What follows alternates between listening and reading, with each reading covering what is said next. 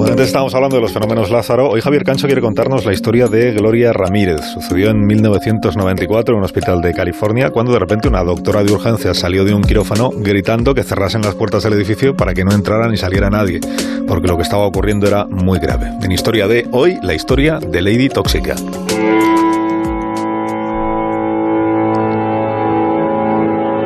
Horas antes del momento crítico, una mujer entraba por su propio pie en urgencia. Se llamaba Gloria Ramírez. No mucho después de que se le tomaran sus datos, fue pasada precipitadamente a reanimación. Lo que parecía un ingreso por dolores asociados a un cáncer cervical había devenido rápidamente en una situación límite. Con 31 años, la paciente apenas podía respirar. Los latidos del corazón estaban descompensados y la presión arterial había sucumbido.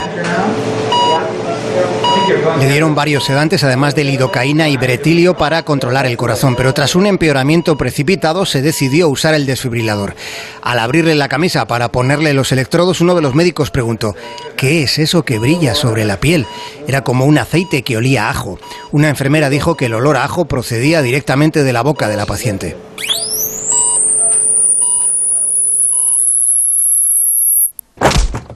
Las descargas del desfibrilador la mantuvieron con vida. Después, cuando le estaban sacando sangre, una enfermera alertó de que la sangre de aquella mujer olía a amoníaco. Mirando en el tubo sanguíneo se veían como unas partículas flotando.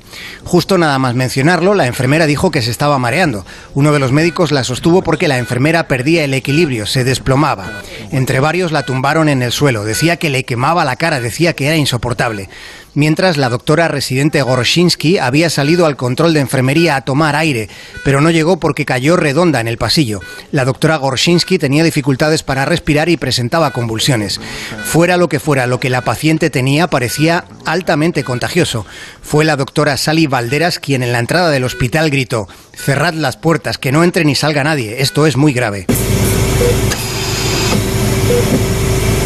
Mientras tanto, en el box de reanimación, la paciente cero había entrado de nuevo en parada y pese al riesgo que comportaba atenderla, cuatro sanitarios seguían intentando salvarla.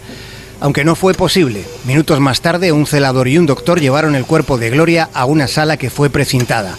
A los pocos minutos aquel médico empezó a toser y cayó al suelo.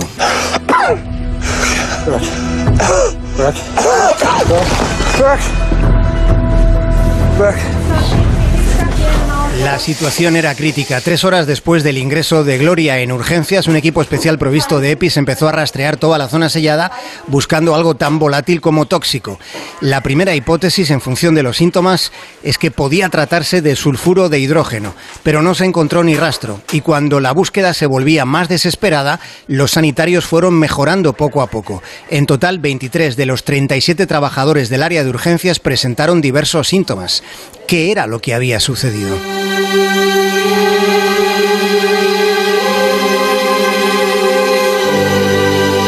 asombroso es que no se encontró nada. Incluso se llegó a contemplar como hipótesis que el fenómeno fuera consecuencia de un episodio de histeria colectiva, a pesar de que la doctora Gorshinsky pasó dos semanas en la UCI con hepatitis, pancreatitis y necrosis avascular. La teoría más extendida dice que la paciente habría estado utilizando dimentil sulfóxido, que es un disolvente orgánico que empleó como remedio casero para el dolor del cáncer. Esa sustancia podría haberse acumulado en el cuerpo de Gloria Ramírez debido a una obstrucción urinaria. De modo que el oxígeno administrado en urgencias a la paciente se habría unificado con el dimentil sulfóxido formando lo que se conoce como dimentil sulfona.